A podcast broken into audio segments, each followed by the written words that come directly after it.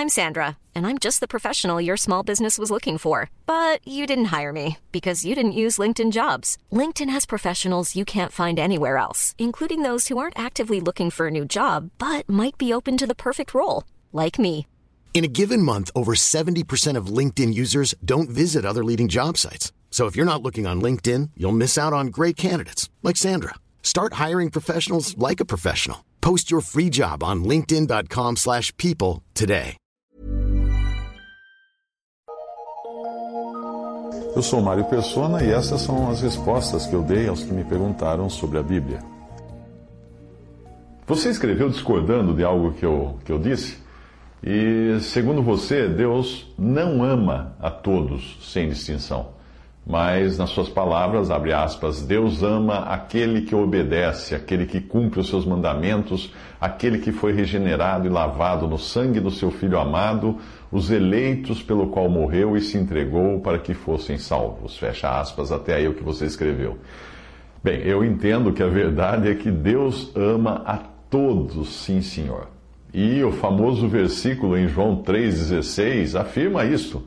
Deus amou o mundo. Mundo aí é cosmos no grego e significa a totalidade e não uma porção apenas, apenas uma parte. Até hoje nós falamos que algo é cósmico, um evento cósmico, quando ele é todo abrangente.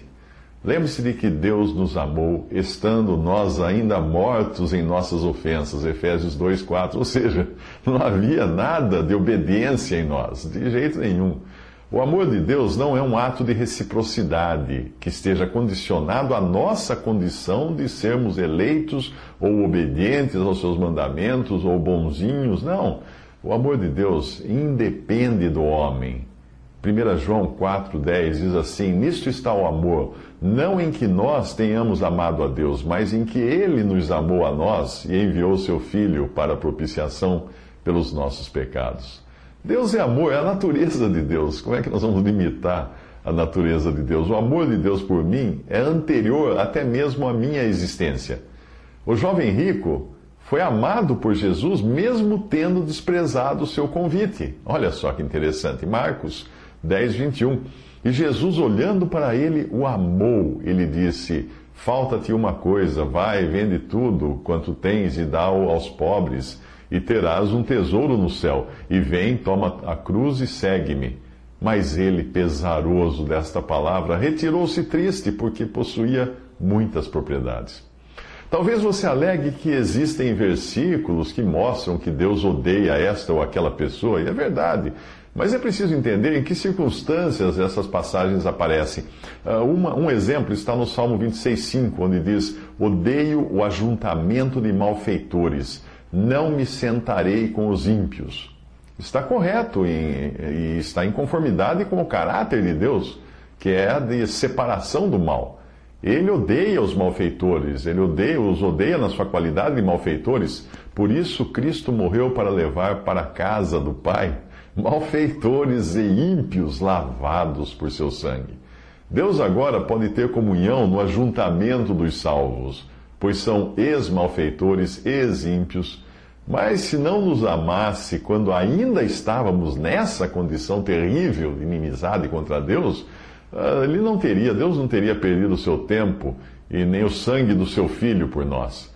O Salmo 139, 21 a 22, ali o salmista parece indicar que o ódio contra determinadas pessoas é aprovado por Deus. Lá diz assim: Não odeio eu, ó Senhor, aqueles que te odeiam, e não me aflijo por causa dos que se levantam contra ti, odeio-os com ódio perfeito, tenho-os por inimigos. Também Malaquias 1,3 confirma isso, quando diz: Eu vos tenho amado, diz o Senhor, mas vós dizeis: Em que nos tens amado? Não era Esaú, irmão de Jacó? Disse o Senhor Todavia amei a Jacó e odiei a Esaú. Porém, Romanos 9 nos dá um entendimento melhor das circunstâncias e do significado da palavra odiei. Ali diz assim, Romanos: Como está escrito, amei a Jacó e odiei a Esaú. Que diremos, pois, que há injustiça da parte de Deus? De maneira nenhuma. Pois diz a Moisés: Compadecer-me-ei de quem me compadecer, e terei misericórdia de quem eu tiver misericórdia. Assim, pois, isto não depende do que quer, nem do que corre, mas de Deus que se compadece. Eu creio que o assunto é muito mais no sentido da compaixão do que do amor que Deus tem por suas criaturas.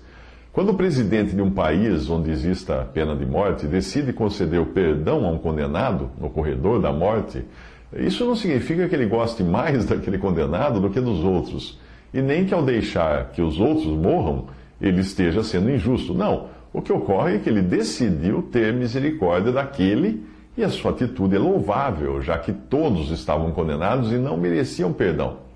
Então é preciso entender que Deus, pela sua santidade e pela santidade da sua natureza, ele precisa odiar o pecador no seu caráter de pecador.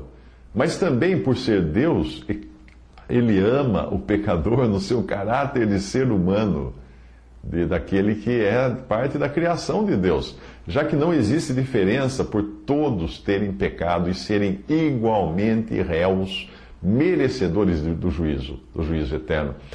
Para você entender melhor, vamos, vamos voltar um pouco para Romanos 9, 21 a 24. Ali diz: Ou não tem o oleiro poder sobre o maço para da mesma massa fazer, primeiro, um vaso para honra e outro para desonra? E que direis, e que direis se Deus, querendo mostrar a sua ira e dar a conhecer o seu poder, suportou com muita paciência os vasos da ira preparados, atenção aí, para a perdição, para que também desse a conhecer as riquezas da sua glória nos vasos de misericórdia que para a glória ele, Deus, já dantes preparou. Atente para isso. Os quais somos nós, a quem também chamou não só dentre os judeus, mas também dentre os gentios? Veja que fazer, preparar ou ajustar uh, é igual a encomendar ou preparar antecipadamente. Repare bem que no, uh, no que diz quando todos os vasos são feitos da mesma massa. Mas os vasos da ira estão preparados para a perdição, mas não diz que tenha sido Deus que os preparou. Leia bem esse versículo. Ali não diz, Deus, Deus sim preparou os, os vasos para serem salvos, mas não foi Ele quem preparou os vasos para serem condenados, perdidos. Eles estão preparados para a perdição, como todo ser humano que nasce nesse mundo, porque nasce pecador e condenável. Mas quando fala dos vasos de misericórdia, aí sim diz que foi Deus que já dantes os preparou. Igualmente, os condenados do corredor da morte estão preparados para morrer por causa dos seus crimes, mas o presidente decide preparar um para viver. O Antigo Testamento nos ajuda a entender um pouco mais essa questão do caráter de santidade de Deus, porque ali qualquer pessoa portadora de defeitos físicos era vedada, proibida de participar do culto no santuário. Lá diz assim: Fala a Arão, dizendo: Ninguém da tua descendência, nas, tu, nas suas gerações, em que houver algum defeito, se chegará uh, a oferecer o pão do seu Deus.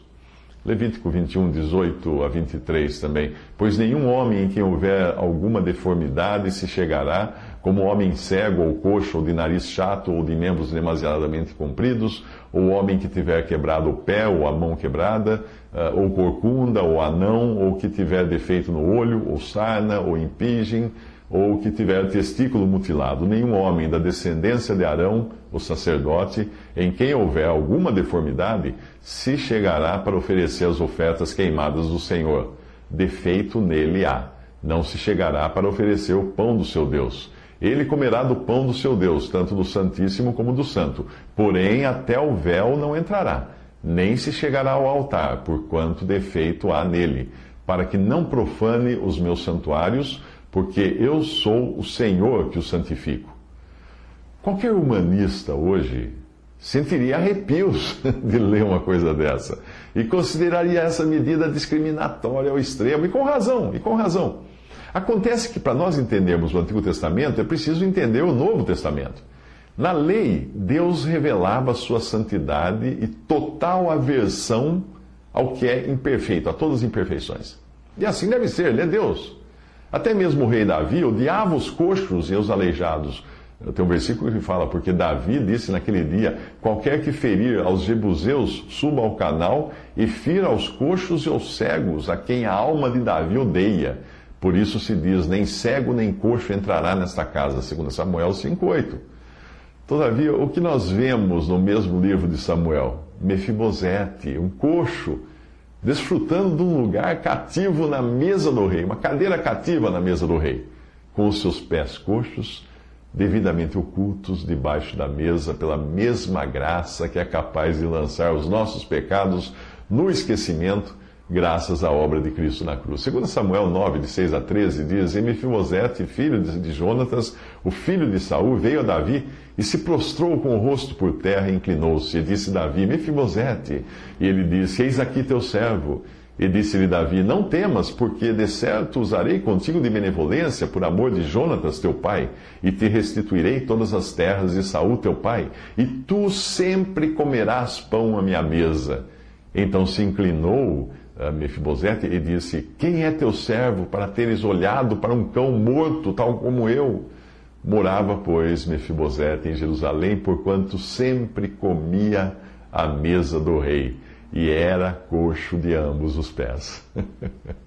Aquele que odiava os coxos tinha um coxo comendo na sua presença todos os dias. Foi a graça que proporcionou que Cristo morresse por todos e não apenas pelos salvos. Se não fosse assim tão ampla a eficácia do seu sacrifício, ele não poderia tirar o pecado do mundo. E a Bíblia diz: Eis o Cordeiro de Deus que tira o pecado do mundo. Todavia, nós sabemos que, apesar do seu sacrifício ser suficiente para salvar a todos, ao mundo todo, ele levou sobre si apenas, por assim dizer, os pecados de muitos, não de todos. Tirar o pecado do mundo, no singular, e levar os pecados de todos, no plural, são diferentes aspectos da sua mesma obra. 2 Coríntios 5,15 diz: Ele morreu por todos. Hebreus 9,28, assim também Cristo oferecendo-se uma vez para tirar os pecados de muitos. Isaías 53, 11, mas ele levou sobre si o pecado de muitos.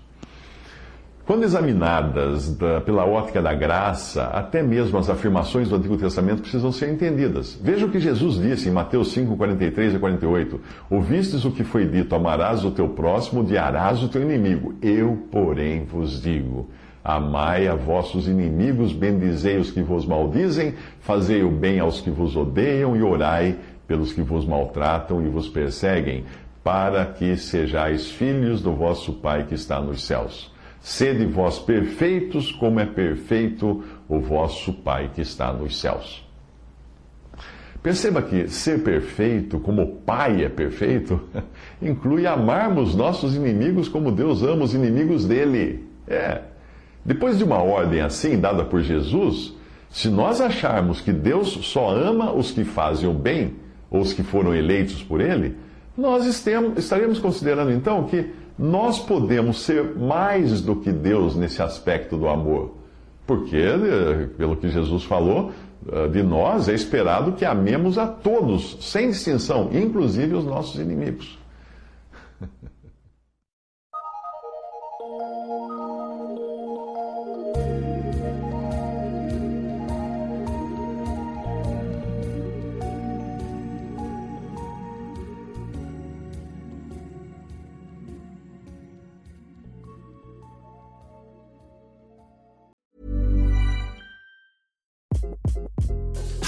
this is Craig Robinson from Ways to Win, and support for this podcast comes from Invesco QQQ, the official ETF of the NCAA. Invesco QQQ is proud to sponsor this episode and even prouder to provide access to innovation for the last 25 years. Basketball has had innovations over the years too. We're seeing the game played in new ways every day. Learn more at Invesco.com slash QQQ. Let's rethink possibility. Investco Distributors, Inc.